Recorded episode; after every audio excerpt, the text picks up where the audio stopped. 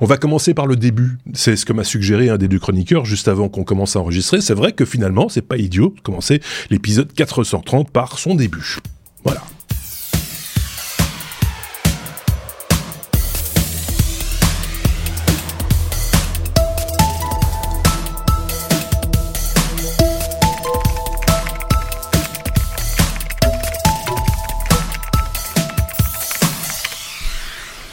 C'est souvent bien comme ça de commencer avec un début, un générique de début, et avec deux chroniqueurs une fois de plus cette semaine. D'un côté, nous avons la Suisse, représentée par Thierry, qui est de retour. Salut Eh oui, malade, qui, jet lagué, mais content d'être ici. Il a ramené un petit virus à Merloc. Euh, on appelle ça un Trump.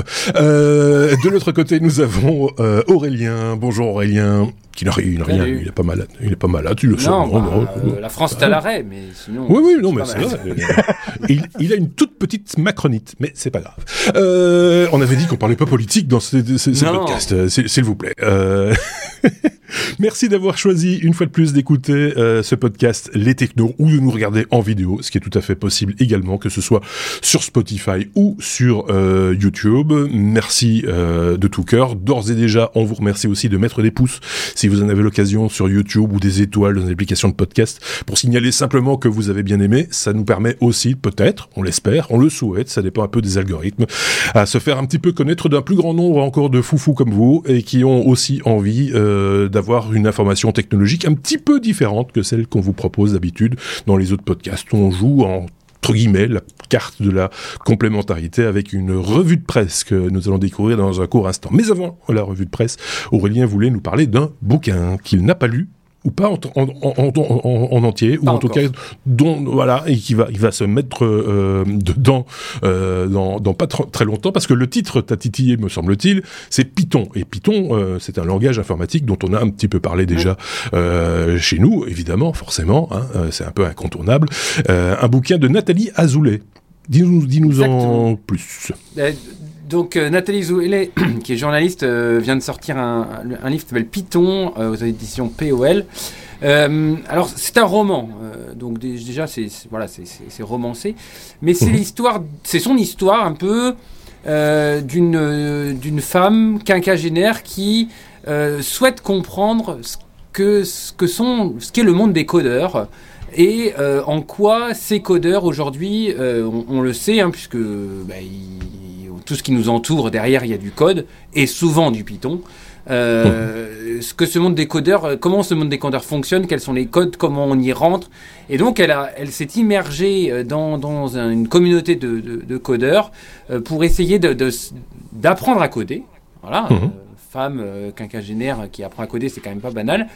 Et, et, d'essayer de comprendre un peu leur fonctionnement, ce qui les, ce qui leur mode de vie, euh, leur philosophie, euh, comment on peut être... Euh, voilà, elle, est fascinée par ces, ces lignes ces lignes avec les, ces ponctuations, ces couleurs qui défilent devant leurs yeux 8 heures, 8, ces méthodes qui, qui, qui, qui, défilent devant leurs yeux 8 heures par jour et qui servent à faire quoi. Et il y a toute une réflexion sur ce monde-là, une réflexion sur la place de ces gens dans la société qui est de plus en plus importante, une place qui, voilà, on sait que bah, ces algorithmes développés par les couleurs bah, gèrent un peu tout ce qu'il y a dans votre smartphone, tout ça. Euh, donc voilà, donc euh, euh, elle les compare un peu cette, cette communauté au scribe de, de, l'époque, enfin de, de, de l'Antiquité, qui, qui écrivait une langue que pas des grands mondes n'arrivaient à, enfin ne, ne, connaissaient. Et donc mhm. voilà, tout, voilà. Donc je vous, ça touche à de la tech. C'est un roman, je vous, voilà, je vous en informe. Euh, et je pense que c'est si vous êtes euh, un peu geek ou si vous vous intéressez un peu à, l'aspect philosophique de, du monde informatique, c'est un, une, une chouette recommandation. Exact, je pense aussi, pour avoir euh, lu les bonnes feuilles, comme on dit, euh, en tout cas les avoir euh, euh parcourues. Euh, c'est aux éditions POL, je, moi je, personnellement je connais pas. POL, hein, c'est ça. c'est pas un gros éditeur, mais, mais, ça, mais ça se trouve. Non, mais c'est peu importe n'importe quelle Fnac. Une bonne librairie, parce que on, en parlait justement en off. elle était de passage, mais c'est a pris un peu tard la veille de l'enregistrement à, Bruxelles, et, elle est pour l'instant en tournée, comme on dit, si on peut dire ça comme ça. C'est pas un groupe de rock, hein, mais dans différentes librairies pour en promotion, voilà, pour pour différentes conférences, peut-être des autographes et des choses comme ça. Donc on vous mettra le lien évidemment, on vous le met dans la, la description de cet épisode.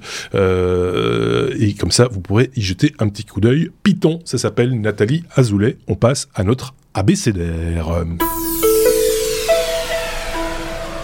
Qui commence avec la lettre C. C comme, euh, alors attendez, euh, cacahuète, cochon, CES, tiens. Bon, comme par hasard, euh, CES qui s'est clôturé le 12, hein, c'était euh, samedi dernier, euh, Thierry, euh, tu, es revenu directement après, t'as pas attendu, parce a plus rien à faire de toute façon, après ce CES, tu vas nous parler de ce CES qui renoue avec les éditions qu'on va, que tu as traitées avec, entre guillemets, d'avant, d'avant quoi? Bah, D'avant sans doute le Covid, par exemple, hein, déjà, parce que c'était pas, c'était pas heureux, heureux. juste avant de, de, de parler justement de ce CES, un invité CES euh, dans cet épisode, puisque euh, au terme, enfin, la deuxième partie de, de, ce podcast, vous le savez, nous avons un dossier maintenant, hein, après euh, la revue de presse, et tu as rencontré un start-upper helvétique, et, tu, as rapporté de Las Vegas l'interview, Thierry. Exactement, exactement. Je pourrais commencer cette chronique en vous chantant du Sardou. Ne m'appelez plus jamais, pas France, mais Suisse. CES. non, non, je, je, je, balance une pique à mes collègues journalistes puisqu'effectivement, euh, j'ai eu la chance d'être accrédité spécial, renvoyé spécial pour les technos euh, à Las Vegas pour cette édition 2024. J'étais assez fier d'arborer les technos sur mon badge média. Euh, et, et, en fait, euh, il semblerait qu'il y ait peu de journalistes qui lisent les recommandations qu'on nous, qu'on nous transmette, puisqu'effectivement, on ne doit plus expliquer les trois lettres par CES pour Consumer Electronic Show. C'est fini. Mhm. Cette année, on fêtait les 100 ans de la CTA, qui avait un autre nom à l'époque. Hein. Il, y a, il y a 100 ans, on faisait euh, une grosse, euh, une grosse exposition sur des vieilles radios. Enfin, à l'époque, elles étaient neuves, hein, forcément. Et c'était les, les, les, les, prémices de ce qu'allait être euh, plus tard bah, ce, ce, grand rassemblement autour de la technologie. C'est drôle puisqu'en 1924, cette exposition avait réuni plusieurs dizaines de, de milliers de, de, personnes, ou en tout cas plus de 10 000 personnes, j'ai plus les chiffres en tête, mmh. pour des postes de radio que très peu pouvaient s'offrir. Voilà, donc c'est assez intéressant de voir comment la, l'évolution s'est faite sur, sur ces années. Alors, Gary Shapiro nous a dit je veux viser tant et tant d'exposants, tant et tant de visiteurs. Il y est quasiment arrivé puisque voilà, comme je, je, je, le mets dans ce titre, renouer avec euh, les versions de l'avant, c'est-à-dire renouer avec euh, l'affluence, avec le nombre d'exposants importants. Euh, J'ai partagé pour vous, pour ce, ce, cette première euh, chronique, eh bien quelques liens pour mieux vous immerger, même si on en a parlé dans un, épisode précédent sur l'histoire du CES. Cette mhm. année, c'était l'occasion de mettre en avant les 100 ans de la, la Cité, la, la Consumer Technology Association qui, qui, qui gère effectivement euh, cette, euh, cette euh, event qui est devenu gigantesque puisque bah, avant on a pratiquement atteint les 180 000 visiteurs plus de 4000 exposants. Là, on est sur une édition qui est pas mal quand même, puisqu'on a dépassé les 115 000 visiteurs. Il y a des chiffres un peu contradictoires, mais enfin bref, on est revenu à une version normale. Le Covid est passé. Et on un, millier, un millier de startups ce qui est quand même euh, exceptionnel. Ça, c'est vraiment un des succès du CES de ces dernières années, c'est d'avoir intégré les startups et, et, et ces, ces, ces, nouveautés. Enfin, là, on est vraiment, on n'est plus dans le gadget euh, comme comme ce fut le cas à une époque. Quoi qu'on a quand même eu il y a quelques années la fameuse patate, euh, la smart patate ou euh, voilà française dont tout le monde continue à parler. Quatre ans ou cinq ans après, on continue à en parler. La patate électrique, ça c'est un petit peu un peu un peu révolu et on est maintenant sur des, des startups et on l'entendra d'ailleurs en deuxième partie, comme je le disais, euh, qui ont des, des, des, des, idées de produits, mais vraiment innovants et, et avant-gardistes, quoi. C'est ça, c'est ça. On est vraiment sur de l'abouti, sur des, des véritables outils tout à fait tangibles, euh, sur des solutions concrètes. On est sorti de un petit peu de ce de la foire euh, euh, l'épine, je sais plus comment ça se dit, hein, tu me corrigeras, Aurélien. Le, le concours l'épine. Le concours l'épine, voilà. Le concours l'épine. Voilà, et concours, concours l'épine. Et et puis, euh, et puis aussi, on, on, voit les pays qui, qui redoublent. Alors pour ceux qui ont l'image, vous voyez les awards. Cette année, c'est incroyable le nombre de projets qui ont été récompensés, soit nominés, soit gagnants. On voit l'importance euh, maintenant incontournable de passer cette rampe de cette première sélection pour pouvoir, euh, eh bien, être remarqué par les médias, les investisseurs. Donc, je vous le disais, les pays sont, sont présents en force. Euh, j'ai été épaté par euh, par des nouveaux venus. Il y a, il y a la Roumanie, alors eux ils n'étaient pas à l'étage des, des startups. On a la Turquie qui est venue avec deux stands, qui a sorti une voiture électrique. On a euh, toujours historiquement les Hollandais qui sont en prompt renfort avec leur, euh, leur, leur, leur pavillon orange. Les Suisses étaient parés de jaune. Et grande nouvelle, ils avaient un deuxième pavillon à l'étage du dessus, et euh, les Italiens ont pris encore plus de place. Les Israéliens étaient avec un stand, un pavillon un peu plus modeste, on peut comprendre par rapport aux événements actuels. Mais ce qui est fou, c'est le nombre de nominés, le nombre de, de, projets qui ont été récompensés ou en tout cas identifiés. Euh, pour la petite histoire, il y a un endroit où on peut visiter, on peut voir ces produits, ces, ces technologies mises en avant dans une, dans une aile de, de, du CES mais en fait, on n'en voyait que 150 parce qu'il y en a beaucoup, beaucoup plus cette année. Ah oui. euh, et il y a des choses qui tiennent la route. Donc voilà, c'est reparti comme en 14, c'est reparti comme, euh, comme avant. Comme en 24. Donc, euh, En comme 40. en 24, ouais. en 40, années 80. Euh, donc euh, belle belle édition, j'en reviens avec la tête et, et pleine de plein de, de, bonnes idées et puis les yeux qui qui pétillent. Et puis j'ai décidé de ramener un petit rhume, voilà, tant qu'à faire. Voilà, en plus. Pour exporter rappelle- des trucs. Si vous ne l'avez pas encore vu, que euh, encore sur place, il n'avait pas encore fait euh, le chemin, bien fatigué. Hein, on, on- on sent la fatigue dans la Oui. voix. Euh, tu nous as Oui. partagé ton album photo de, de, de justement de des innovations euh, awards, en tout cas ceux qui étaient nominés, de quelques uns d'entre eux en tout cas, que l'on retrouve d'ailleurs dans effectivement cette page que tu nous partages, euh, qu'on retrouvera dans la description de cet épisode. Euh, N'hésitez pas à aller jeter un coup d'œil sur cette, cette courte vidéo, une quinzaine de minutes, je pense, quelque chose comme ça Oui. dans lequel tu parcours. Mais voilà, vous pourrez vous rendre compte par vous-même également euh, avec ce, ce lien supplémentaire. La liste est interminable évidemment sur les Oui. Innovation Awards. Ce sont les nominés. hein, ils n'ont pas tous gagné des prix.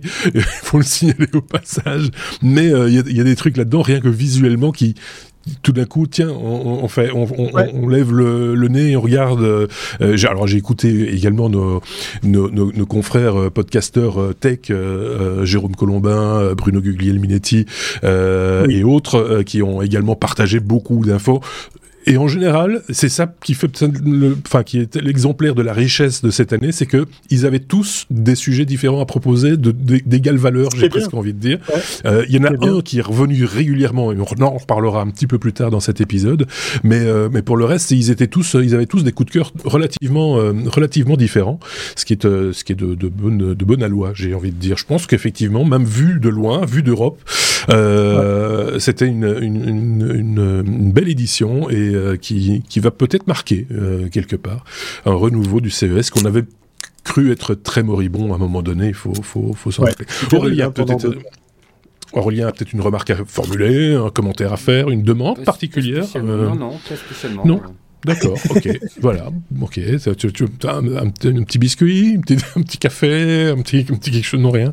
Ok, bon, parfait. Je pense qu'on a fait le tour, euh, Thierry, euh, de ce sujet. Hmm Exactement.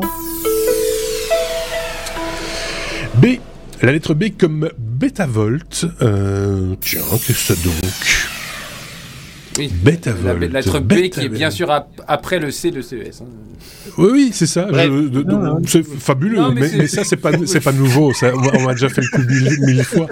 Et ça, c'est parce que Thi- Thierry, Thierry, quand il ne vole pas les sujets des autres, leur vole sa- leur place, tout simplement, en se disant, je veux être Ah, premier, je serai premier. Voilà. Non, mais Euh, c'est je décalage regarder- Parce que le, horaire. le, le reste de la l'abécédaire est, du- est du même du même acabit, hein, je vous le dis tout. C'est un abécédaire, on n'a jamais dit qu'il devait être dans l'ordre. C'est vrai. Bref. C'est- voilà. B comme Betavolt, euh, on aurait pu le mettre à V comme Betavolt aussi, hein, euh, une batterie avec 50 ans d'autonomie. Je n'y crois pas un seul instant, Aurélien. Explique-moi ça. Oui, alors oui, je suis d'accord avec toi. Ça, ça, ressemble à un, ça ressemble à un titre pour te faire cliquer. Mais euh, euh, il n'empêche que là, quand même, euh, si on creuse un peu, c'est une, une start-up chinoise donc, qui s'appelle Betavolt et qui clame, je vais rester très factuel, avoir mis au point une batterie nucléaire. Alors, je me suis dit, je suis pas sûr que demain je vais mettre dans mon smartphone une batterie nucléaire que je vais mettre dans ma poche. Hmm. Mais euh, après, euh, après étude de plusieurs articles, ils ont bien mis au point une petite c'est comme les, C'est comme les crèmes, les crèmes quantiques. oui, oui, oui, oui, entendu parler. Euh, donc, une petite batterie qu'ils qui appellent le BV100, qui fait 15 mm par 15 mm par 5 mm. Donc, vous voyez, c'est je sais pas, ça fait même pas une pile pièce bouton, de monnaie. Ouais, c'est ça. Même pas une petite pile bouton, hein, c'est tout petit. Euh, qui donc euh, aurait, enfin, pourrait délivrer de l'énergie. Alors, je vais y revenir après. Hein, j'ai fait des calculs pendant une durée de 50 ans. Alors, mhm. comment ils font?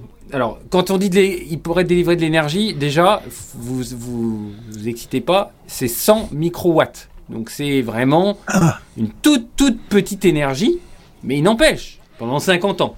Donc euh, je sais pas, pour des... Vous prenez... Euh, non, non, mais vous prenez n'importe quel dispositif IoT euh, qui a besoin de sortir, je sais pas moi, une, une, data tous les deux jours, 100 bah, microwatts, ça doit suffire. J'ai pas fait le calcul, mais ça doit suffire.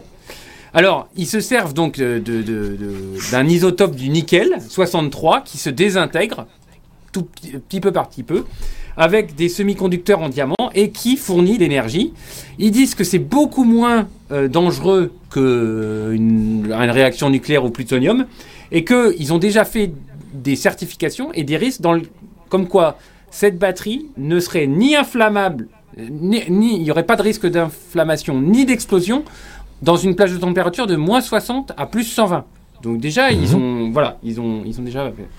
Et donc, euh, ils, annoncent 50 ans, pendant 50 ans, la, batterie est capable de sortir, euh, je vous ai dit, 100 microwatts.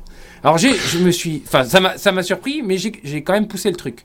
J'ai cherché à faire des calculs pour savoir euh, une batterie lithium-ion, on va dire lithium, peu importe, on va, générique, oui, de grandeur. Mmh. On est on est à à peu près de 200 à 700 Wh par litre. Vous prenez un litre, un volume d'un litre, euh, vous êtes à près de 200 à 700. Alors j'ai calculé 100 microwatts. D'ailleurs, dites-moi si j'ai fait des erreurs parce que je, ne suis qu'un homme. 50, euh, 100 microwatts pendant 50 ans, ça fait 43,8 Wh. Et donc j'ai fait, j'ai fait le calcul de 15 par 15 par 5 euh, mm. Ah, et j'obtiens.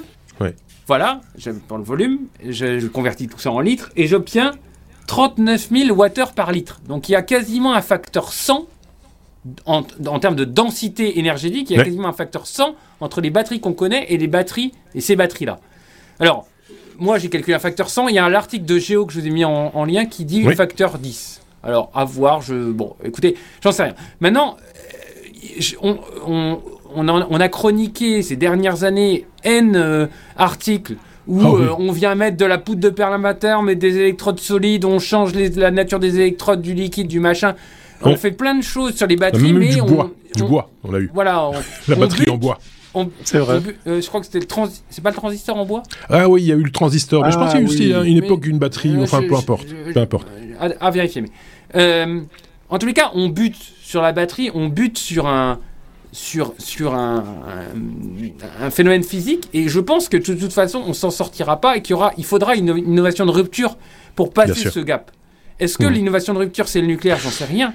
Mais en tous les la cas, question que je, euh, la question que je me pose, c'est que pourquoi avoir fait une batterie d'un si petit volume, euh, tu vois, et pourquoi ne pas avoir directement fait une, batterie entre guillemets d'un volume relativement classique? Est-ce que c'est pour des raisons de sécurité ou parce que technologiquement ils sont pas encore tout à fait au point et qu'ils arrivent à produire l'effet dans, dans, la miniaturisation plus, Enfin voilà, est-ce que c'est une contrainte technique cette miniaturisation? C'est ça que je, je, me pose. vous, regarderez les articles, c'est vraiment un petit parallèle hein, de 15 par 15 par 5. Moi, je compare ça à une cellule Hein, vous connaissez les, batteries de, oui, de, ça. de, de, de, de vélos, de, voitures. Là, en l'occurrence, il faut, il faut justement la mettre en batterie, quoi. Voilà, c'est ça. Oui. Donc, donc, euh, de toute façon, euh, euh, la, la, la, la, technologie lithium-ion, on a des cellules, on a différents formats. Bien sûr. souvent, elles sont cylindriques. Maintenant, on, on, on, sait que il y a des nouvelles types de cellules qui vont sortir avec un, format beaucoup plus, enfin, beaucoup différent, parce que quand on met des cellules cylindriques dans un pack, ben, on, on les met en quinconce, mais on perd du volume. On perd, et ça, ça pose problème. Euh, donc là, ils sortent. Moi, je compare ce petit, ce petit bloc à une, l'équivalent d'une cellule d'une batterie euh, lithium-ion. Donc, je pense que voilà, pour augmenter la tension, on va les, les, mettre en série. Pour augmenter la capacité, on va les mettre en parallèle. Oui, et, puis, euh, et puis voilà. Mais enfin voilà, tout comme on fait un pack avec des. Mais en tous les cas, je trouve que c'est, enfin, c'est pas une annonce comme ça. Il y, y, a plusieurs articles qui moins... parlent géo. Je suis d'accord. C'est moins perlimpinpin que euh, ce qu'on peut rencontrer euh, d'habitude. Par contre, dès le moment où tu le sais bien, hein, pour le grand public, tu mets le mot nucléaire dans un terme. D'ailleurs, on a tous les trois fait, on a fait, hein, aïe, aïe, aïe, aïe, aïe, aïe, aïe, ça, devient compliqué pour beaucoup, pour beaucoup de gens. Ça devient, oui, c'est bloquant, quoi. C'est euh, voilà. Et donc, il va falloir faire un peu d'éducation autour de ça, si ce, ce, type de produit oui, puis, suit son cours. Garder son garder son iPhone 15 pendant 50 ans, euh, je sais pas. je sais pas. en fait, on va revenir à la batterie euh, interchangeable, pas pour changer la batterie, pour changer le smartphone. regarde, on, en reparlera, on en reparlera dans d'autres sujets là, dans les sujets qui viennent. Mais euh, imagine, imagine le, les usages, comment ils vont changer si on n'a plus ce Bien sûr. chargeur, ce cordon ces normes USB-C, ces machins. Enfin, euh, mais à tout niveau, mais on le sait bien, c'est ça, ça, ça, ça, vraiment. Va, ça va casser un certain nombre, enfin, une, énormément, ça va changer énormément de l'autonomie dans les usages. Parce que parce que c'est la question de l'autonomie. Hein, on est bien d'accord. Quand on parle de voitures électriques ou de véhicules électriques de manière générale, c'est pas tant la puissance parce que ça ça a fait des démonstrations, etc. C'est l'autonomie qui est remise chaque fois en avant par ces détracteurs. C'est de dire ah mais moi je suis euh, transporteur routier, euh, je fais X euh, heures de route, ça ne tiendra jamais. Je suis commercial, je suis sur la route tout le temps, ça ne peut pas fonctionner, etc. Alors que là, ça ça fait taire déjà tout cette détracteurs-là, ça ouvre des perspectives, quoi, euh, clairement en termes commerciaux et puis aussi en termes écologiques, parce que 50 ans sans devoir régénérer des piles, etc., euh, etc. Enfin, euh, ça, pose aussi question, quoi. ok, bon, ben, chacun se fera son opinion puisqu'on met les articles dans la description, les liens comme on le fait à chaque fois. Nos sources sont dans la description de cet épisode. Vous irez jeter un petit coup d'œil et vous nous en donnerez des nouvelles si vous le voulez bien dans les commentaires de cet épisode. Ça, ne nous ressemble pas du tout. La lettre I, comme intelligence. C'est une mise en abîme un petit peu particulière que nous propose Thierry. Euh, quand l'intelligence artificielle est à toutes les sauces euh, au CES. C'était un peu... Et je pense que les, les, les, les, journalistes qui chroniquaient sur les médias traditionnels n'osaient même plus le dire, que l'intelligence artificielle était partout. Et, certains se sont raccrochés à cette vieille, euh, cette vieille image qu'on a du CES, mais pourtant qui est bien présente, c'est les écrans transparents. Pour, pour parler un peu d'autre chose que d'intelligence artificielle. Mais c'est un autre débat. Euh, l'intelligence artificielle, au CES, dans, dans les coursives, on en a parlé. Ça, c'est clair. Ah oui, on en a mangé de ces deux lettres, effectivement. Je me suis pas permis de mettre intelligence artificielle parce qu'il faut un seul mot dans l'abécédaire. Donc voilà, ça nous fait bizarre, on parle d'intelligence. Oui. voilà. Ce serait bien que tout le monde ait un cerveau, ça serait tellement plus pratique. Bon, euh, mis à part cela, euh, l'intelligence artificielle est un terme, moi, qui me sort par, par les oreilles. Mais on en a mangé et à toutes les sauces parce qu'effectivement c'était les deux lettres magiques. Euh, allez faire un tour sur le site du CES, vous avez des critères de recherche pour trouver des exposants, des marques. Et dès que vous tapez AI, AI, eh bien vous allez voir euh, la liste est vraiment imposante. Alors c'est pas pour taper du sucre sur le CES parce que en fait par cette petite chronique j'avais euh, tout simplement envie de vous dire que eh bien CES 2023 c'était quoi? C'était le métavers et ça fait comme un soufflet ah qui est vite retombé. Hmm. On a vite rangé les jouets, arrêté ces conneries, on est passé à autre chose. Tandis que là, on a amorcé quelque chose, à mon avis, qui va qui va s'inscrire dans le temps. Là, du coup, j'ouvre une petite parenthèse. Restez jusqu'au bout pour écouter le dossier parce qu'on va venir sur un exemple concret d'intelligence artificielle. Voilà, fin de la parenthèse. Euh, donc, c'était assez amusant, si tu veux, de, si vous voulez, de, de se balader dans le CES pour voir ceux qui mettaient l'intelligence artificielle à toutes les sauces et ceux qui en faisaient vraiment euh, usage. J'ai vu plein de choses. Hein, la liste est beaucoup trop longue pour la partager ici, mais s'il y avait un petit objet euh, sur lequel j'ai été bluffé, alors je dirais pas que c'est tout à fait de l'intelligence artificielle, mais c'est futé comme ils ont monté ça. C'est un produit euh, chinois qui s'appelle Time Kettle. J'ai eu la chance de le tester avec quelques confrères. On était euh, plus d'une dizaine dans un salon privé euh, chez eux. Vous imaginez une boîte d'allumettes plus longue que, que, la normale, légèrement plus haute et en fait sur une des parois vous cliquez et il, euh, sort un petit compartiment. Vous avez deux oreillettes hein, pour euh, chaque intervenant. Et sur cette boîte il y a un écran. Vous choisissez les paires de langage. Donc par exemple dans le cas précis français et chinois eh bien tenez-vous bien, j'ai discuté avec un Chinois de façon super fluide, puisqu'effectivement, euh, cet objet doit être connecté. C'est là où il y a l'intelligence, puisqu'en fait, ils ont, ils ont euh, mis à disposition et ils ont créé un boîtier de, de traduction, d'interprétation directe, live, fluide, et c'était complètement fou de parler à un Chinois qui me dit mais vous êtes sûr que vous voulez euh, vous laisser langue? Parce que je pourrais dire n'importe quoi. je dis bah écoute avec les questions que je vais te poser je pense pas parce que si tu me réponds à côté je vais tout de suite voir qu'il y a un bug. Alors je me suis mis à converser avec cette personne comme on le fait maintenant. C'était complètement bluffant. Alors une voix de synthèse transcrit en live ce que dit votre intervenant et euh, je lui ai demandé tout simplement quel était son plat préféré autre que chinois. et malheureusement, la reconnaissance vocale a compris place et pas plat. Je sais pas ah. pourquoi il y avait un peu de bruit, peut-être. Et, lui, il me dit, ben voilà, j'aime voyager, j'ai vu tel ou tel endroit, mais je préfère quand même mon pays, la Chine. J'ai dit, non, non, peut-être qu'effectivement il y a eu un petit bug dans la reconnaissance vocale. Je te parle d'un plat à, manger, un plat à déguster autre que chinois. Et c'est là qui m'a épaté puisque le monsieur était assez érudit sur les aspects culinaires, puisqu'on a parlé de plusieurs de cuisines du monde, et il est arrivé sur la conclusion que la, cuisine péruvienne était une des une des meilleures d'après lui, ah même s'il il a un petit, un petit faible pour sa cuisine nationale. C'est complètement fou. Et là, l'intelligence qu'il y a dans ce produit, c'est en fait d'être une passerelle avec les meilleurs outils de traduction. Il y a du DeepL, il y a d'autres choses. Il n'y a pas de Google Translate. C'est pas assez mm. rapide, c'est pas assez, c'est pas assez fiable.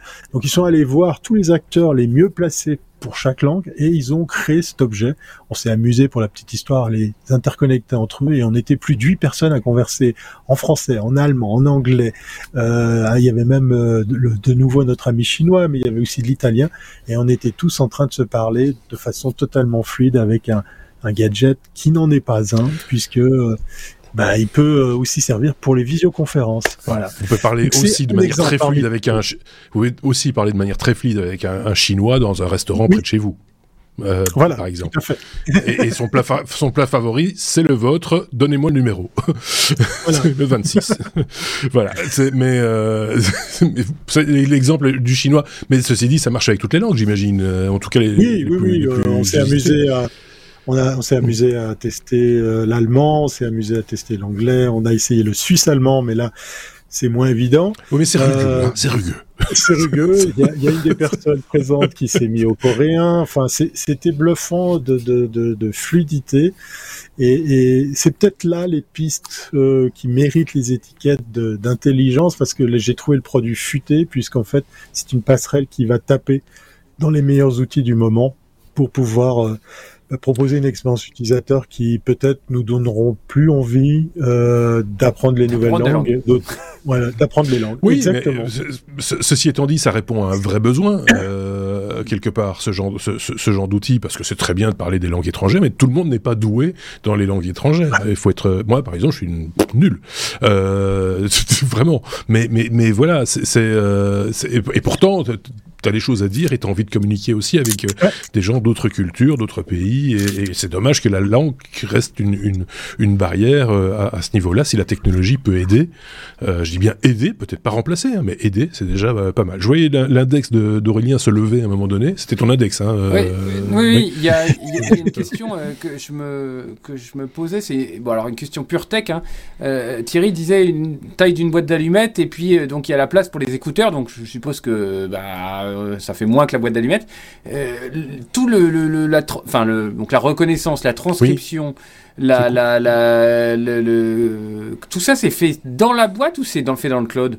Enfin, c'est, Alors, dans le smartphone ou euh, voilà. c'est, Quand je parlais de la taille de la boîte, on est sur peut-être trois boîtes d'allumettes, l'une euh, en longueur euh, après l'autre, à peine plus haute. Et puis effectivement, il y a de la place pour ranger les deux oreillettes et avoir un écran. Donc il y a une partie du calcul, je ne sais plus si c'est la reconnaissance vocale qui se fait dans ce boîtier, mais il faut être connecté pour effectivement ah permettre l'interprétation de ce qui est fait. Alors, ah c'est clair, pendant le CES, se connecter à la 4G, voire à la 5G, euh, le Wi-Fi, on oublie, il y en a plus euh, parce qu'il y a trop de monde. Euh, c'est un problème, mais on est arrivé à avoir des, des, conversations fluides malgré ces problèmes de connexion puisqu'effectivement, il faut cette connexion pour, euh, pour déplacer les, les, les, les ouais, calculs. Il y a une partie, des, il y a une partie des calculs qui doit, qui doit être fait ailleurs, mais, mais c'est ouais, un sacré défi euh, technique aussi, parce que la, les latences et tout, ça doit être euh, horrible à gérer. Hein. Et pourtant, alors j'ai vu, j'ai envie, j'ai envie, de, j'ai envie de vous dire, et pourtant, parce que c'est vrai que tout le monde dira l'intelligence artificielle, ça, ça marche avec mon smartphone tant que je suis connecté à Internet, ça marche avec mon ordinateur, avec ma tablette, etc. On verra dans la suite de cet épisode un peu plus loin que on n'est pas nécessairement obligé d'être connecté pour que euh, on puisse avoir accès à une intelligence artificielle. et, il y en aura un dans notre dossier cette semaine. Euh, tu voulais compléter l'information, euh, Thierry, et puis après on passe à la suite. Oui, pour, pour, pour, pour tout de suite pas me mettre à dos des, des, commentaires pour euh, pas non plus faire l'amalgame que l'intelligence artificielle doit être connectée. J'ai vu dans le monde de l'industrie, principalement dans le monde des capteurs, j'ai vu des caméras, j'ai vu des lidars, j'ai vu plein de choses où effectivement on est capable d'embarquer dans de très petits appareils cette puissance de calcul pour en fait dédier un usage et ainsi embarquer. Ça a été euh, très souvent le cas du côté de la véhicule tech. Euh, puisqu'on a des tonnes d'équipementiers qui viennent avec des solutions qui viennent comme ça se greffer sur tel ou tel véhicule, tel ou tel usage euh, industriel. Donc il y, avait les deux, il y avait les deux écoles. Et puis en marge de tout ça, bien sûr, quelques stands, quelques pavillons qui bullshitaient sur le fait qu'il y avait tout d'un coup de l'intelligence artificielle. C'était le buzzword, mais aux deux tiers quand même avec du. Il y avait des choses. Ouais. Il y avait des choses. Fait quand même, c'est quand même. Euh, d'où je reviens là-dessus. Bonne, bonne bonne édition du CES du coup, hein, parce que euh, effectivement, ça n'est pas resté qu'au niveau du buzzword. Euh, on a fait le tour de l'intelligence pour l'instant, en tout cas, hein, parce qu'il y en a encore, évidemment, il y en a encore de l'intelligence. Mais d'abord, un peu de modélisation, puisque nous sommes à la lettre M. Exoways, j'imagine que c'est comme ça qu'on dit, modélise en 3D les villes avec très peu de capteurs. Euh, c'est du lidar. Exactement. Exactement. On avait chroniqué il y a quelques mois euh, que euh, il y avait plus beaucoup d'acteurs du lidar. Bosch arrêtait et les, fabricants de voitures commençaient à, notamment autonomes, commençaient à, changer de techno parce que c'est, voilà, il y avait plus beaucoup de d'avenir pour le lidar. Et mhm.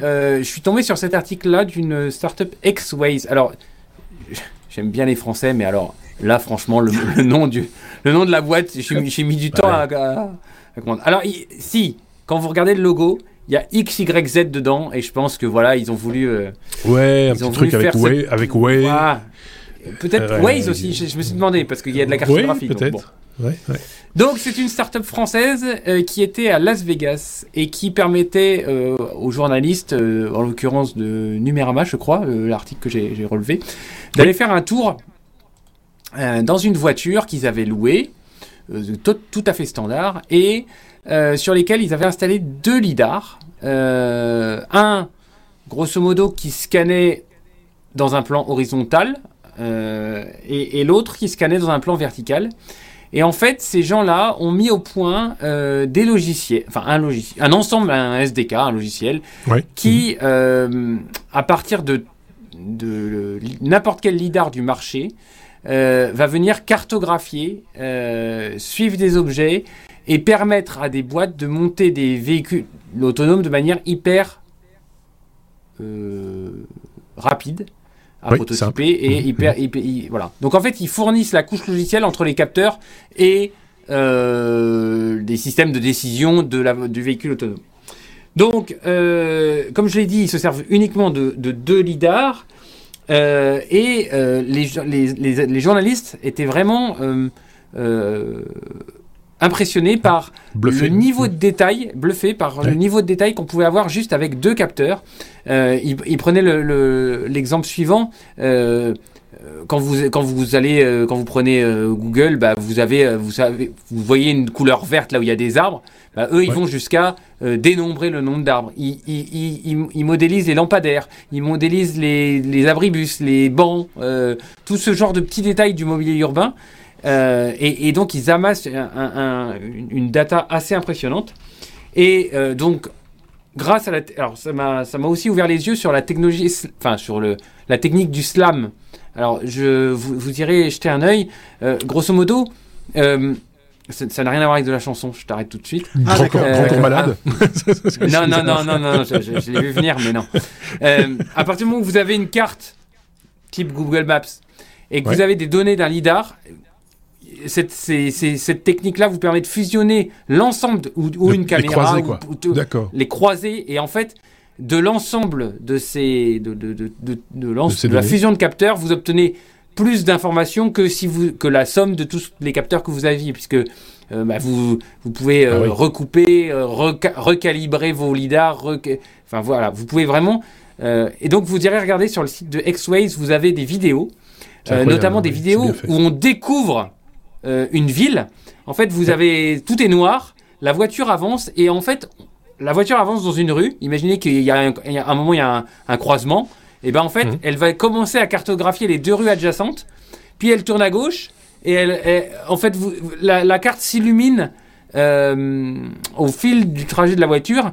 Et en fait, vous n'avez même pas besoin d'aller dans toutes les rues puisque avec la, la, portée des lidars, ben, vous arrivez à aller très loin dans euh, euh, dans, la cartographie des moindres éléments d'une rue. Euh, Donc au fond des garages des gens. par exemple. Je, n'ai pas parlé de, des, aspects vie privée. Mais c'est possible.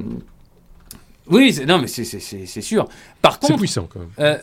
Ouais, c'est très puissant. Ben, non, mais on, on, dans l'article, il, compare aussi par rapport à ce que euh, Google Maps et puis euh, Apple euh, a des voitures, là, je ne sais plus comment ça s'appelle, Apple, la cartographie d'Apple.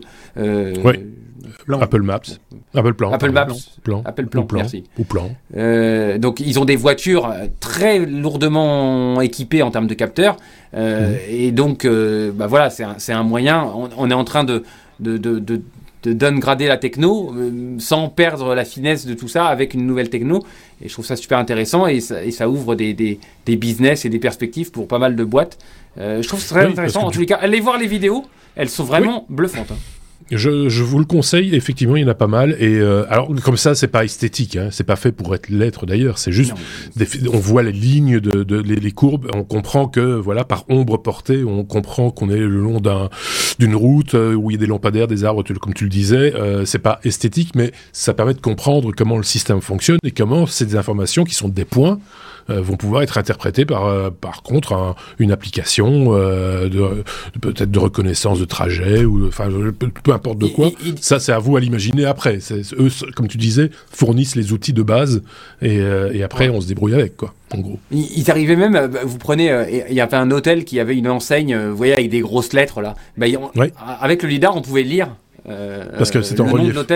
Parce que c'était en relief, oui, forcément. Hein. Mais, mais en tout cas, ce qui, est, ce qui est impressionnant, c'est la granularité des points et la, discrétisation du, système. Euh, c'est vraiment bluffant et, euh, voilà, je, commence, enfin, euh, avec ce type de capteur et la, fréquence de, la, bande passante de ce type de capteur, on peut commencer à penser qu'une voiture autonome peut avoir des réflexes qui peuvent s'approcher de, des réflexes humains. Quoi. Et, on revient à ton intro, puisque l'API sera bientôt disponible sous Python. Donc, c'est autant le savoir. bah oui, bah voilà, c'est si vous développez en Python. je, n'ai pas, je n'ai pas lu le livre, mais je n'ai pas non plus testé l'API.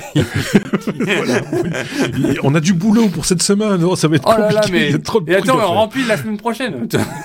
c'est ça. Ah je n'en pas encore parlé, mais c'est vrai, c'est vrai. vous allez en manger du suisse et du français, ça c'est clair. Euh, on a été au, au bout de la modélisation, on peut passer peut-être à la suite. Avec la lettre V, comme verge.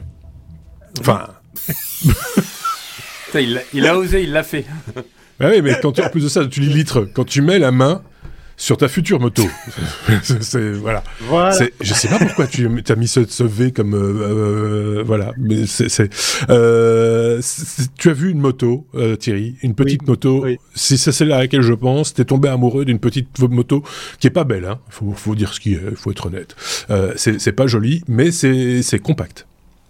Alors, euh, je vois que tu, tu veux parler de la Honda Moto Compact. J'aimerais en avoir une, mais c'est pas de celle-ci dont on va parler, ah, parce qu'effectivement, elle s'appelle vraiment comme ça, Verge. D'accord. Euh, discussion faite avec les tenanciers du, du, du stand que j'ai adoré parce que c'est des vrais punks. Je leur ai dit, mais vous savez qu'en français, ça veut dire un truc. Oui, oui, on sait. T'as été chercher l'autre accessoire avec la, la, la, la, petite boîte avec les oreillettes. Et tu leur as dit, ça veut dire ça. Et puis ils ont dit, ouh, les gars. non, non, alors, ils sont très au courant de, ils sont très au courant de ce que ça veut dire. Ah bon, d'accord. C'est très drôle de garder le nom. Euh, voilà, ce sont des, des Européens, Finlandais, euh, euh, ou Finnois. Mais Renault, c'est le faire aussi. Hein. Ouais, voilà. il y a, des, il y a, des il y a, il y a une histoire avec le nom d'une voiture comme ça. Bon. Ouais, ouais. Donc euh, Verge existe vraiment, c'est une vraie marque euh, qui est un peu excessive en matière de prix, mais il y a un point commun avec. Euh, ah, c'est pour ça qu'il a aimé. ah, ce qui est bon et cher. Hein. Non, mais euh, il y a un petit point commun avec le sujet d'avant parce que vous verrez que les lettres se suivent hein, dans cette ABC. Oui, oui, oui, c'est fou. Voilà, euh, il y a du lidar sur le modèle qu'ils ont appelé, euh, je sais plus combien, machin truc, 360. Alors pourquoi 360 Alors il y a plein de journalistes qui se plaisent à dire que maintenant, ça y est, il y a une, il y a une moto Tesla pourquoi? Parce qu'elle est bardée de capteurs, il y a du lidar, il y a des caméras. C'est la première moto au monde qui fait un truc tout con eh bien, vous fournir une image à 360. Elle roule, elle roule super bien malgré sa roue qui n'a pas de moyeu à l'arrière. Ils ont poussé ah, à mettre un petit accessoire comme le, la suite du pare-choc qui est fixé à, à, cet élément central. Il y a du brevet là-dessus et il n'y a aucune perte de puissance puisqu'on est sur de l'électrique. Ils sont très futés parce que les batteries sont très basses. On est sur la motorisation qui est bien centrée par rapport euh, au centre de gravité. Ça en fait un bijou technologique qui est incroyable. Nous, en Suisse, on appelle ça le boyon, hein, vous savez, le réservoir. Eh bien, bah, vous n'allez pas mettre d'essence dedans, mais vous allez avoir un écran en mode euh, portrait qui est assez imposant, qui résiste bien sûr aux intempéries et qui vous fournit, par exemple, toutes sortes d'informations routières, en plus de l'écran du tableau de bord. Et vous, aurez le loisir de voir votre moto euh, sous tous les angles pour voir si voiture, une voiture se rapprocherait pas trop dangereusement de, de l'arrière de votre véhicule. Et c'est là où je me suis marré en disant au monsieur très sympathique, oui, mais en même temps, avec la puissance qu'il y a sous le truc, je doute qu'une voiture puisse s'approcher à quelques centimètres de, d'un tel engin. Un engin qui est horriblement cher puisqu'il dépasse pour la plupart les prix des voitures électriques également, puisqu'on parle de plus de 50 000 euros pour euh, les premiers prix et ça va jusqu'à à 60 et quelques.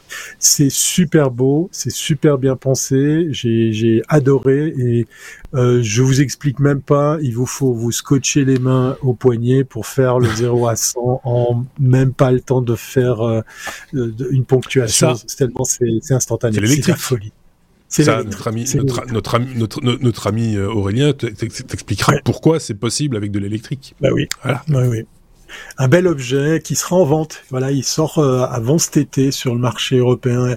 Ils sont venus ici gratter le marché américain. Je suis persuadé qu'ils vont faire un carton malgré le positionnement de prix, mais on va aussi pouvoir la trouver en Europe. Et c'est gentil, merci euh, Marc de parler de, de la moto compacte ou moto compacto, je crois qu'ils l'ont appelé, de chez Honda. Il faut imaginer que c'est une valise dont on extrait un siège, un guidon, euh, une roue qui vient se coulisser à l'arrière. Alors certes, c'est pas super beau, on nous vend l'idée qu'on peut le décorer avec plein de pubs, mais j'adore le format parce que ça tient pourquoi pas dans un van et c'est électrique avec une belle autonomie également. Pour revenir sur Verge, on parle de 200 à 400 km, de 250 à 400 km d'autonomie. 250 si vous roulez comme un, un bourrin sur les cols de montagne ici en Suisse. 400, c'est si vous faites pépère ou de l'autoroute ou du plat euh, sur des, vitesses constantes, on peut arriver à des très beaux résultats. Ça reste dans ce qu'on connaît sur les autonomies de, de bécane, on est plus ou moins en rapport. Il y a juste qu'effectivement une bécane thermique n'est pas du tout dans cette gamme de prix. Voilà. Ouais, c'est clair. Alors, économiser je me suis quand même mis dans l'œil euh, pour, pour, pour m'en rappeler un petit peu de cette espèce de, de petite moto. Euh, bien. Honda, Honda, est spécialisé là-dedans. Ils ont, ils ont eu des modèles euh, thermiques, hein, de, de, mini, de, de, de, toutes sortes. Euh, mais mais celle-là, elle est rigolote parce que on dirait un cahier. c'est mais un peu grand. Mais, ah, c'est du plastique. ou, hein, un classeur, quoi, un gros classeur. Ouais, voilà. Et, et effectivement, je pense que c'est, c'est, c'est, alors on, on change un peu de sujet hein, là pour le coup, mais quand tu disais que c'était un complément à la à, la van life ou, euh, au camping-car euh, de manière générale, mhm. c'est vrai que de plus en plus, je le voyais encore cette semaine, j'avais regardé une vidéo à ce sujet-là, les, les camping-cars un peu âgés hein, n'ont plus le droit de citer dans les villes, euh, qui sont des zones de basse émission, comme on dit en Belgique, je sais plus comment ça s'appelle en France, où on ne peut pas venir polluer avec des véhicules un peu anciens, surtout diesel, etc.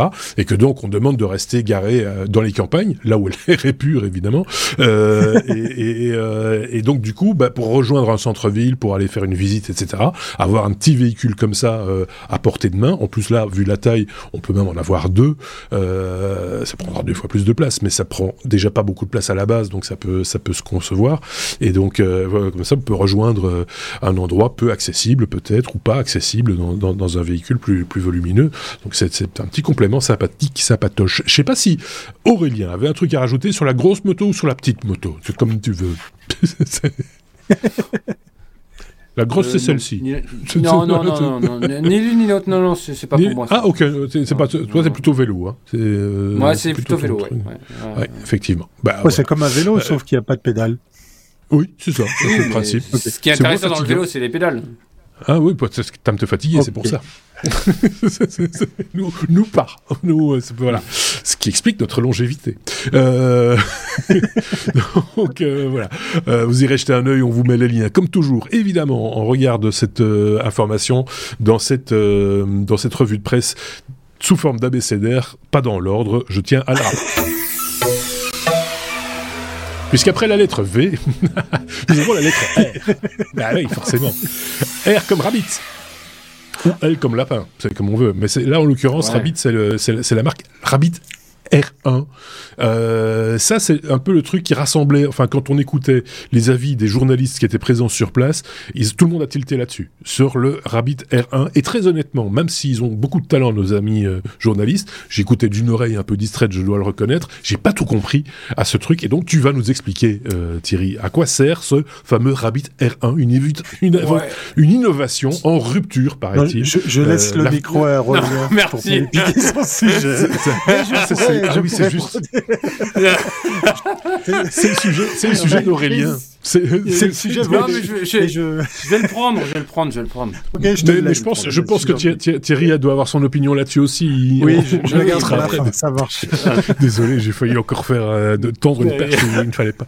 Donc une innovation en rupture, euh, ce, ce, ce, gadget, on, on dit aussi complément ou l'avenir du smartphone, mais tu vas nous expliquer pourquoi, Aurélien. Oui, si en plus il y avait une batterie au nucléaire là-dedans, ça serait. oui, c'est ça. Et, Bref. Euh, et de euh, non, non, mais donc je, remercie Sébastien euh, Stormac, l'autre chroniqueur, qui a posté. Moi, j'en avais honnêtement, j'avais pas entendu parler de ce truc et il a posté sur notre veille la vidéo YouTube du patron. je vais vous retrouver son nom, Jesse. non, Jess Liu, L-Y-U, mhm. de Rabbit. Donc, il fait une présentation euh, très intéressante de son objet, euh, de son Rabbit R1. Donc, pour, pour euh, être concret, il s'agit d'un demi-iPhone. Donc, vous imaginez une petite boîte carrée, un peu épaisse, qui coûte 199 dollars. Déjà, je me suis dit, oh, pour l'avenir du smartphone, ils font des, l'avenir du smartphone n'est pas cher. Parce que, Oui, c'est déjà bien. C'est déjà bien. Donc, pour la petite histoire, c'est un, c'est buzz. Hein. Ils, en ont fait 10 000 précommandes le premier jour et ils relancent 10 000 précommandes. Euh, ils ont relancé 10 000 précommandes pardon, pendant, pendant le CES. Donc c'est une start-up californienne euh, qui veut réinventer le smartphone, réinventer l'assistant personnel. Euh, alors il y a de l'IA évidemment, mais c'est pas ce qui m'intéresse. Moi, je, j'adore le début de la présentation où euh, le patron dit aujourd'hui on a des smartphones qui sont sous des OS et à chaque fois qu'on veut faire un truc, on doit avoir une app dédiée à ce truc-là, et à chaque fois, on doit ressaisir notre adresse mail, et on doit cocher des cases, euh, naviguer entre des pages. Et euh, bah, j'ai écouté aussi le dossier sur l'UX de, la semaine dernière, je crois, non, la semaine d'avant, euh, mhm. et, on se rend compte qu'en fait, ça peut être complètement repensé, et on peut avoir un assistant qui n'est plus là pour nous nous, donner des apps pour commander un billet de train, pour euh, réserver un vol, mhm. mais qui est là pour faire l'action à notre place. Faire l'action. Et c'est là où euh, il parle de. On, on, a, on, a, parlé de ChatGPT et LLM, un Large Language Model, et là, mhm. ils, sont, ils ont développé le LAM, Large Action Model. Et là. D'accord. Il y a des démos qui sont réellement convaincantes, dans le sens où euh, le, le device a un push-to-talk, un bouton euh, comme un talkie-walkie, donc il ne vous écoute pas tout le temps, un écran. Euh, je n'ai pas relevé les caractéristiques techniques de, combien il y avait de mémoire et tout, on s'en fout. C'est pas. ce qui est intéressant, c'est vraiment l'usage. Vous lui dites, vous appuyez sur le bouton, vous lui dites, je veux réserver un billet de train pour aller à Paris demain. Euh, départ 8 heures euh, en première classe, allez ça existe encore, en première classe. L'objectif de la boîte, c'est qui va sur le site, il va, il connaît, euh, enfin, il, il, utilise l'application qui va jusqu'au bout. Et, et, voilà. En fait, ils ont développé un OS qui s'appelle RabbitOS et un écosystème qui s'appelle RabbitHole qui se connecte à tous les enfin aux, applications dont vous avez besoin. Je sais pas moi, SNCF, euh, le, ce qui est sur le smartphone, quoi. Uber Eats. Ouais. Et je pense pas que ça marche avec le smartphone. Je pense que c'est un truc non, C'est autonome. Mais oui, c'est autonome. C'est là, c'est là que moi j'avais. Il, il, va, il va vous commander. Euh, il va vous, vous allez sur Uber. Euh, il va vous commander une pizza telle que vous l'aimez, livrée dans 30 minutes, ainsi de suite. Il va, euh, il va faire le choix pour vous. Il va commander et il va vous dire, vous en avez pourtant, validez-vous, oui, non. Vous cliquez sur valider et voilà. Il y a plus de, il y a plus.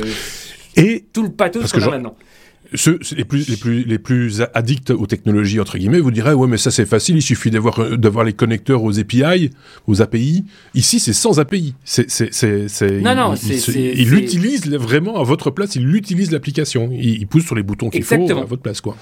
Exactement. En fait il, il y a des il y a des visuels où vous voyez que euh, le, le, alors ils ont un petit visuel où le, le, le, lapin, euh, et ben il, il, fait tout seul, il coche la case euh, des conditions générales, il, valide, il il connaît votre carte bleue, toc, vous avez juste à valider et c'est fait.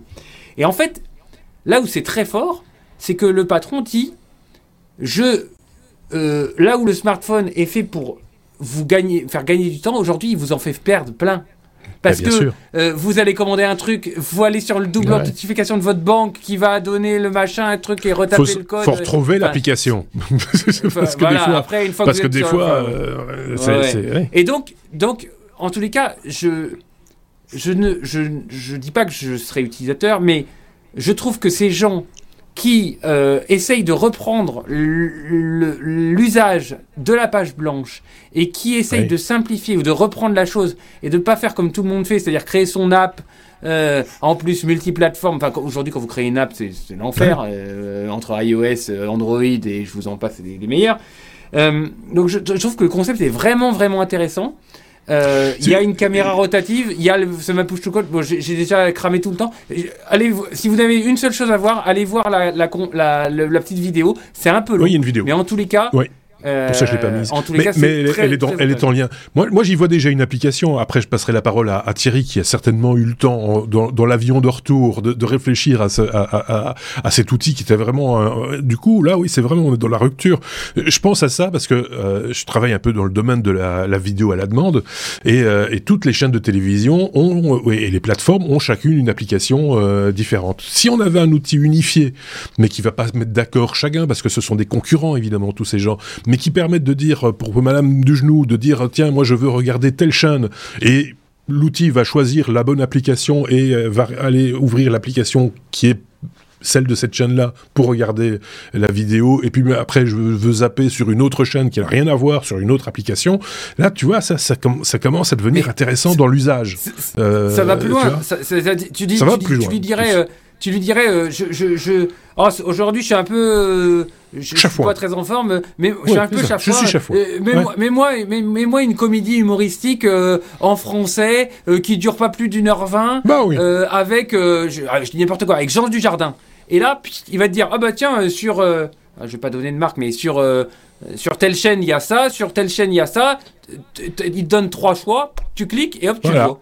Ouais, c'est 117, euh, voilà. Je veux pas donner de nom, mais euh, c'est plus long, c'est plus long qu'une heure vingt, mais de toute façon la, la fin est mauvaise. Donc euh... je, je, couperai à une heure vingt. on te coupera à une heure vingt, t'auras ton heure vingt, tu seras content et tu trouveras ça super. Si, ton, si on te laisse regarder jusqu'au bout, tu vas, tu vas pas avoir un bon souvenir du truc. Je, vois d'ici les commentaires quand, quand, qui vont dire on cherche à infantiliser l'utilisateur, mais vous pouvez Enfin, regardez la non, vidéo. Non, pas, non, non, je suis d'accord avec toi. C'est pas, c'est pas une question d'infantilisation. C'est simplement une question de, de, de, là, on parlait de, du X, de, d'usage. du X, c'est euh, que de l'UX. C'est que de l'UX. Et c'est juste magique. Et en plus de ça, en langage naturel. Donc ça, ça parle, c'est le cas de le dire, à tout le monde. Euh, Thierry. Et, et, et l'écran, l'écran, il est noir avec texte blanc, tu vois. Enfin, c'est, Oui, oui, c'est ça. Il n'y a pas de fioriture, ça c'est clair. Il y a, pas euh, Thierry. Thierry. Alors. processeur Mediatek de 2,3 Go, 4 Go de mémoire, 128 pour le stockage, le tout dans un châssis arrondi. Conçu par Teenage Engineering, c'est des designers suédois qui ont travaillé sur le look, 2,8 euh, 2,88 ou 88 pour euh, la taille de l'écran qui est tactile et qui est aussi en couleur. Le Rabbit apparaît effectivement blanc sur noir, mais l'écran est aussi équipé de couleurs. Vous avez du Bluetooth, bien évidemment, et de l'USB-C pour la recharge et la charge tient plus ou moins une journée comme un smartphone normal. Voilà, exactement. Alors, que dire cet objet? Moi, effectivement, merci Marc, euh, on a fait un débrief dans, dans le retour, au retour dans, dans l'avion. Moi, je suis mi-figue, mi-raisin. Je suis pas emballé parce que la promesse est très très haute de faire qu'effectivement, sans API, sans, sans, sans chichi, sans se casser la tête, on aurait un assistant à la Jarvis qui ferait tout pour nous. On en rêve, on aimerait effectivement. J'attends de voir. Euh, Est-ce que je vais dépenser euh, 200 dollars pour tester la chose? Je sais pas. Euh, je vais vous dire dans quoi j'ai investi par contre.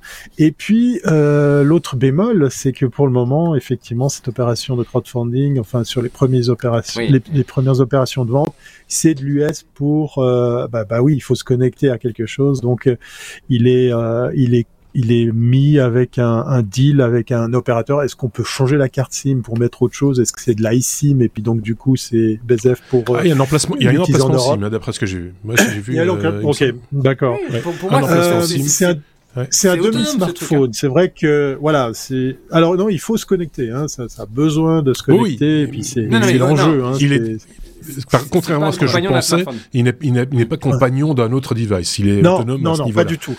Pas du tout. Voilà, exactement. Euh, ça a été très difficile hein, pour les, les, les, quelques journalistes qui ont eu la, la possibilité de mettre la main là-dessus, de, de, rencontrer ces gens tellement ils ont été pris d'assaut. Euh, il y a un autre produit euh, où on raconte que Apple a a mis main basse sur euh, un, un, autre accessoire qui est amusant.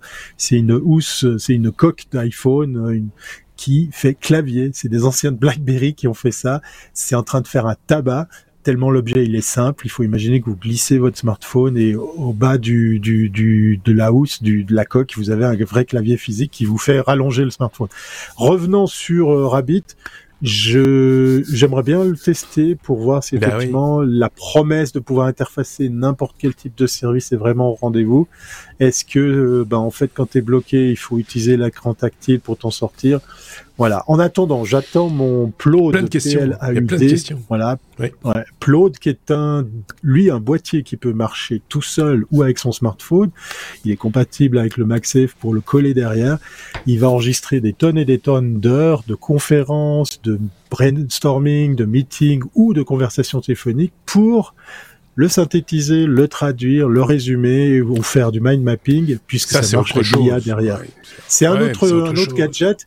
Mais on est on est arrivé avec mes collègues et moi à se dire quand il y a un boîtier ou une technologie physiquement dédiée, c'est toujours le risque de voir si cet objet euh, va continuer ou pas parce que c'est une réalité. Hein. Il y a plein de plein d'objets qui ont perdu leur papa, pas parce qu'il y a un lapin. perdu leur euh, Ouais. C'est pas parce qu'il y a un lapin, mais je pense à Nabastag. Euh, mais oui, bah, je pensais exactement à ça. Je connais qui, qui, est, qui, est, un écosystème en soi et, et, et que, et que à un moment donné, ben, le, truc n'aboutit pas. Ou...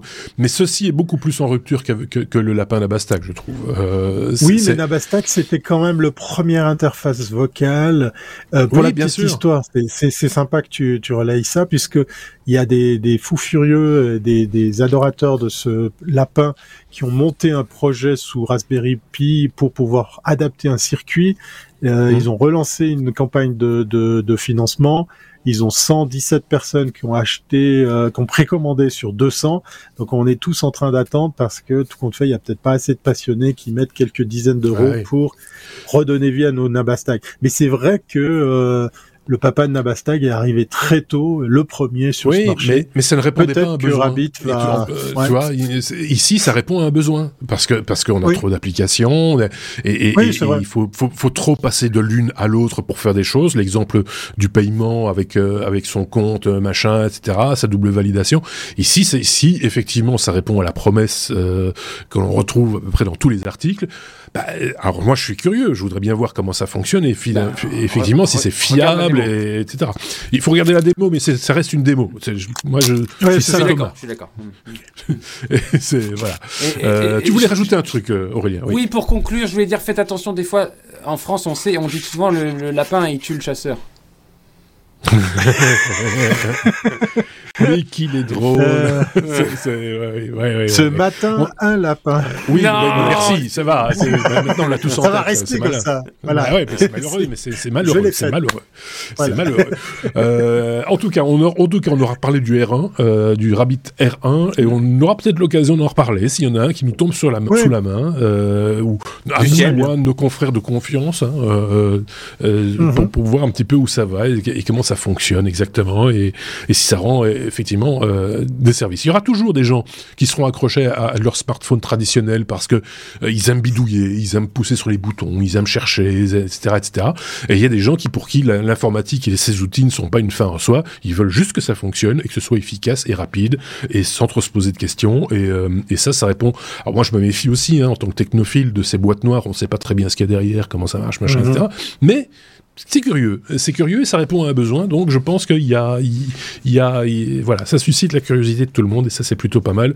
C'était un peu le, le, truc vers lequel les regards se sont tournés durant cette période euh, du, CES et ça, ça, ça, ça, ça rendit long. Si ça se trouve, c'est un pétard mouillé, on n'en parle plus dans dix jours, mais mais là, comme dit Thierry, la, promesse est très haute.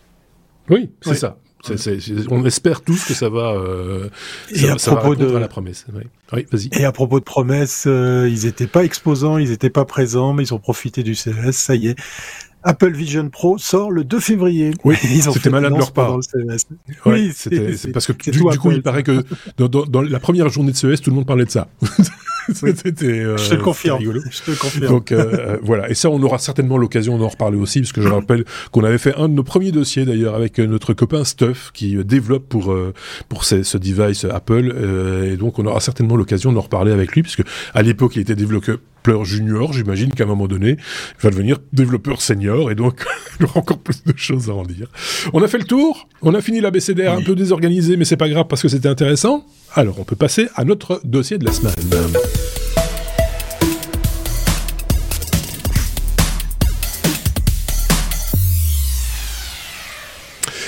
On va parler start-up, euh, Thierry, euh, parce que tu as rencontré quelqu'un, justement, au, CES, un de tes compatriotes, euh, de ta région en plus, si je ne dis pas de bêtises. Qu'est-ce que tu peux nous en dire avant que lui-même ne s'exprime, évidemment? Bah, c'est une, une, belle petite découverte dans le sens où on va, comme je voulais un petit peu teaser, reparler d'intelligence artificielle. Et dans les allées du CES, il y avait euh, souvent cette préoccupation qui revenait comme, comme sujet principal autour de l'intelligence artificielle, c'est la privacy, c'est la, protection des données, c'est c'est le fait de tout donner, de tout euh, léguer comme ça à des OpenAI ou d'autres. Et c'est une véritable question que que les entreprises se posent de plus en plus. Pour rappel, hein, OpenAI et, et ChatGPT, c'est à peine une année et quelques. Hein, C'était novembre euh, et euh, novembre 2022. Voilà, et même pas même pas une année et quelques. Ben voilà, c'est c'est des vraies solutions, c'est des vraies attentes, mais aussi des vrais questionnements.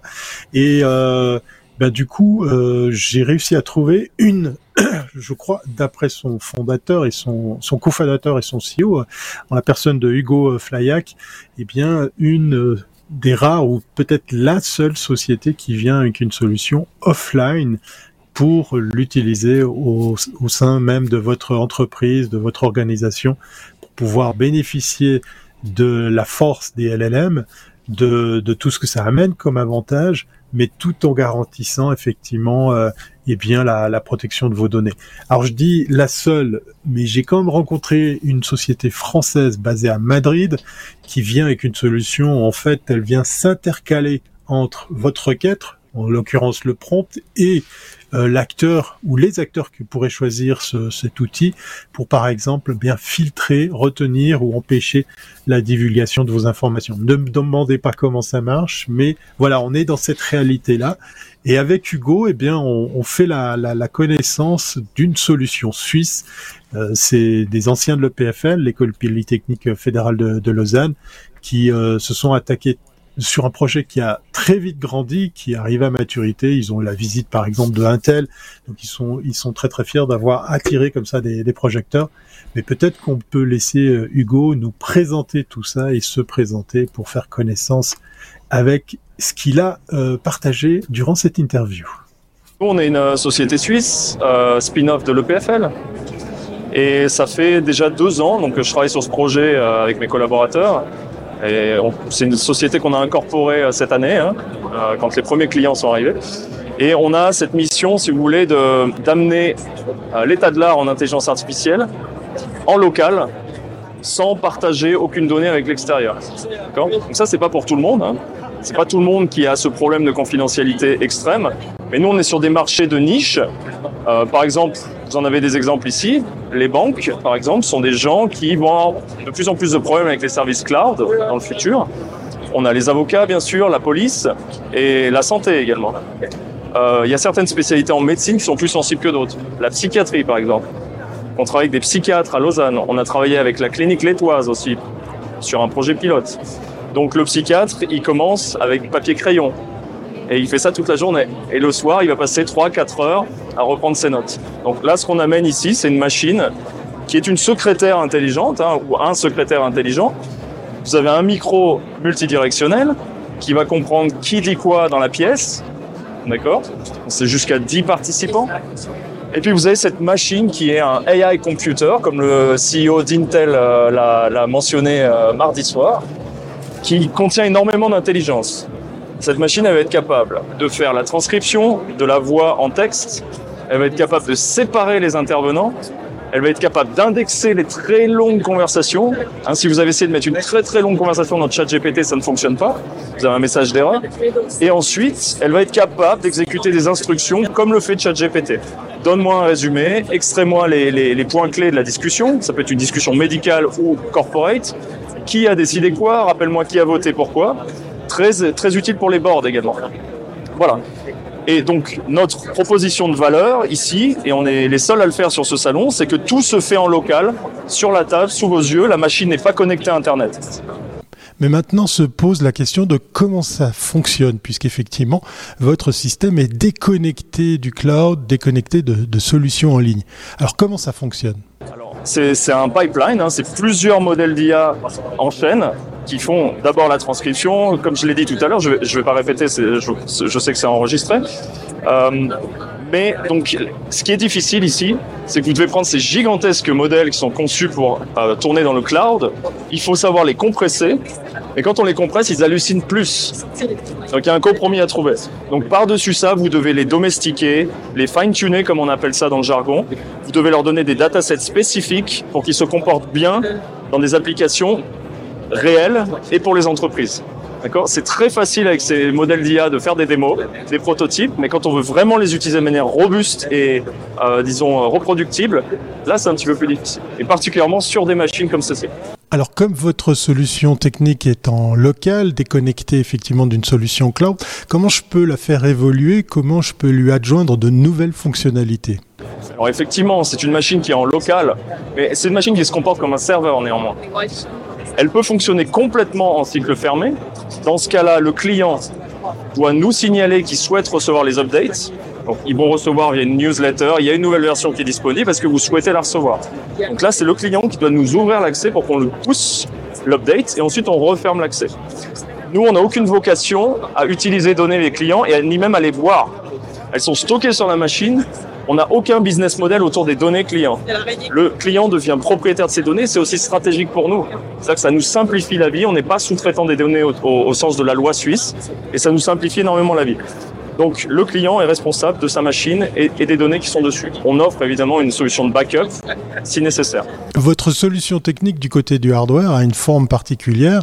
Il s'agit effectivement d'un petit boîtier de PC. Est-ce que ces éléments-là, vous les maîtrisez pour un meilleur résultat? Est-ce que ça fait partie justement de votre stratégie que de mettre euh, à contribution correctement les ressources euh, des machines sur lesquelles vous développez votre solution alors là, il y a un form factor qui est le meilleur compromis entre puissance et taille sur cette table. C'est pour ça qu'on utilise ça comme machine de démo. Ça permet d'exécuter très rapidement dans un format qui est relativement compact. Ce qu'on fait actuellement, on, teste d'autres machines de chez Nvidia, qui est un de nos sponsors, euh, les Jetson par exemple, qui sont pas encore assez robustes pour l'instant pour qu'on les mette en production. Par contre, ce sur quoi on travaille, c'est ce micro intelligent ici qui est sur la table. On est en train de le rendre sans fil, pour qu'une même machine puisse servir soit plusieurs salles, soit une très grande salle de conférence, et puis qu'on puisse avoir plusieurs microphones en mode IoT. Ça, c'est ce sur quoi on est en train de travailler maintenant avec des ingénieurs euh, en Suisse. On va avoir un joli micro qui est à notre marque, aussi pour le hardware. Donc on se focalise là-dessus. C'est un hardware qui va pas changer tellement au cours du temps. Par contre, ça, ça va évoluer très souvent.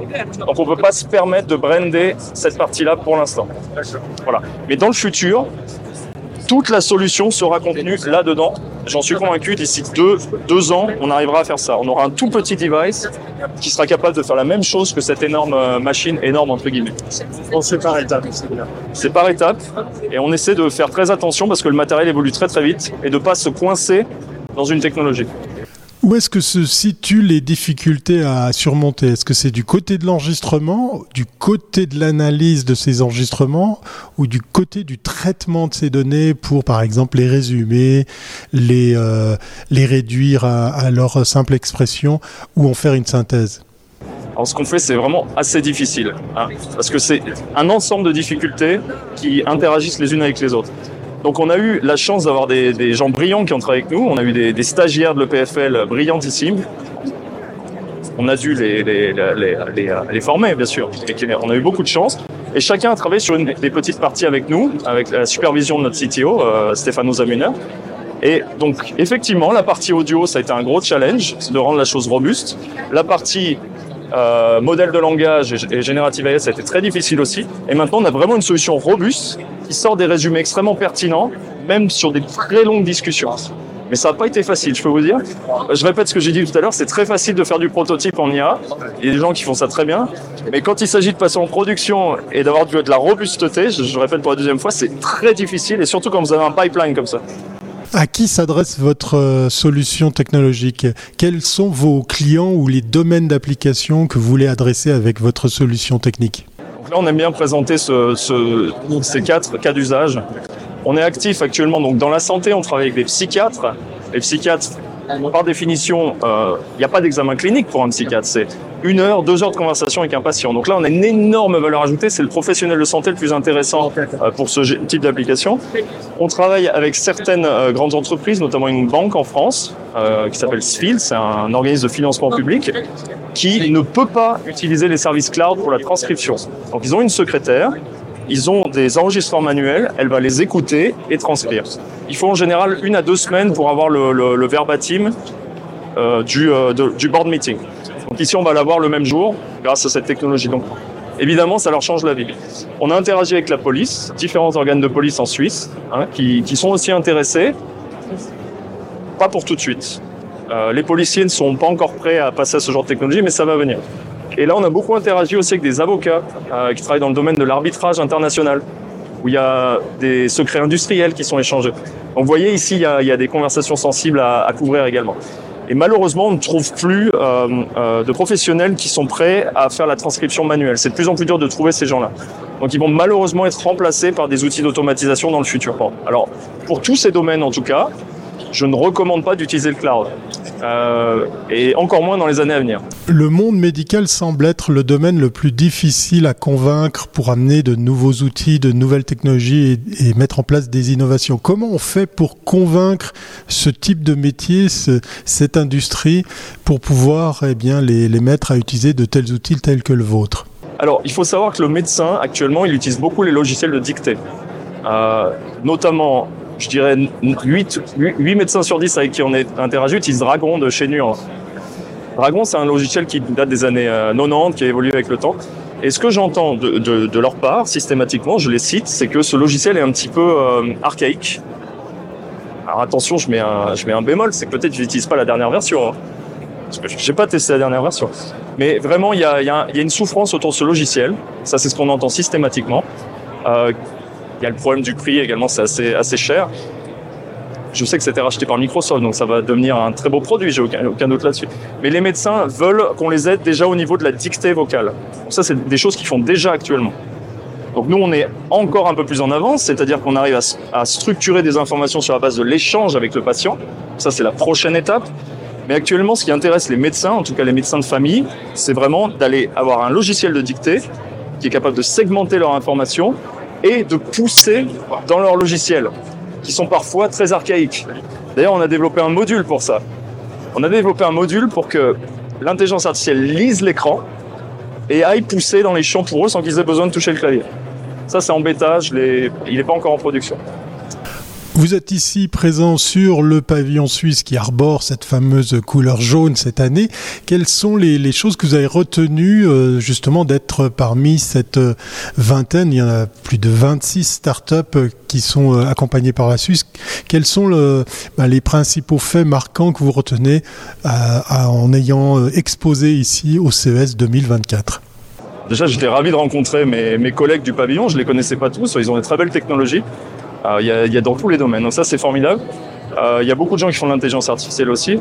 Moi, ce que, ce que j'ai remarqué par rapport aux autres salons où j'ai été, j'étais au GTEX à Dubaï euh, récemment, c'est qu'on est énormément approché par les médias ici. Ça, j'apprécie beaucoup. C'était un peu moins le cas à Dubaï. Par contre, on n'était pas dans l'espace startup. Euh, on a rencontré énormément d'industriels, des investisseurs américains qui sont très intéressés à, à investir en Suisse. Donc ça, c'est vraiment ce qu'on a remarqué. On a, on a rencontré, je pense, des dizaines d'investisseurs. Cette technologie les intéresse énormément c'est le futur. Euh, comme je l'ai dit, le, CEO d'Intel, lors de sa keynote, l'a mentionné plusieurs fois. Le futur, c'est l'IA sur les ordinateurs personnels. Donc on y va tout droit. On a la chance ici d'être euh, à côté d'eux, de, Intel, Nvidia, euh, tous ces géants Meta, Google qui, sont présents et qui sont des, acteurs avec qui on aimerait interagir dans le futur. Samsung, on a des gens de chez Sharp qui sont venus nous voir. C'est formidable, on est au cœur de, ces technologies. Nous, on est entre hardware et software, donc on est ravi d'interagir avec ces gens et euh, peut-être de les inspirer. Et j'espère pas trop.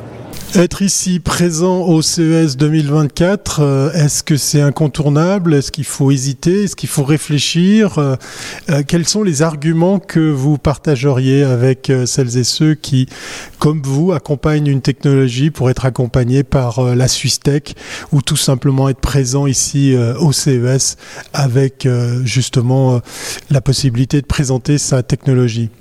Il n'y a pas à hésiter une seule seconde. Moi, c'est la troisième fois que je, participe au pavillon suisse. C'est ce qui m'a amené ici, euh, bien sûr, la, troisième fois. Il n'y a pas à hésiter une seule seconde.